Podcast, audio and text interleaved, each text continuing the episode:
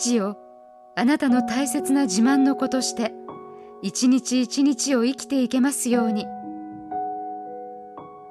デイリーブレッドから今日の励ましのメッセージです。今日の聖書の御言葉。私の目にはあなたは高価で尊い。私はあなたを愛している。イザヤ書43章4節。父は厳しく冷たい人だったと民は言います。病気で医者に診てもらうことさえ面倒くさがられました。大人の口喧嘩を耳にして父は民の中絶を望んでいたと知りました。望まれない存在という思いは成人しても続きました。クリスチャンになっても神を人生の主だとは思うのですが父だとは思えなかったのです。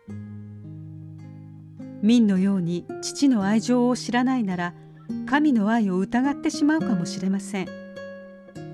お荷物だと思われていないだろうか。自分は大切な存在なのかしらと。地上の父親が冷たく近寄りがたくても天の父なる神はあなたのそばに来て私はあなたを愛していると言われます。神はイザヤ書43章でご自分は私たちの創造主であり父だと述べておられます。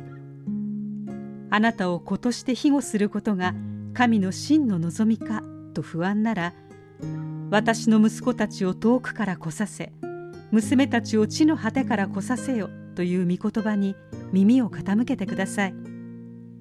自分の価値を疑うのなら私の目にはあなたは高価で尊いと神が断言しておられるのを聞いてください。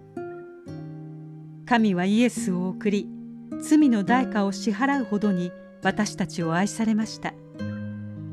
その真理を信じる人たちを永遠にご自分のもとに置くためです。神の御言葉そして神の御業は私たちが神に求められ愛されていることを確実に示しています。今日の目想のヒント。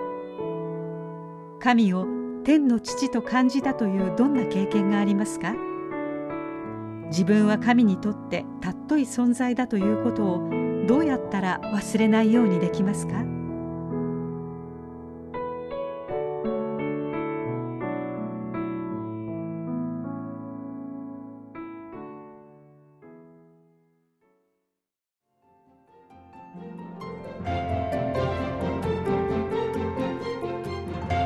今日のお話いかがでしたか？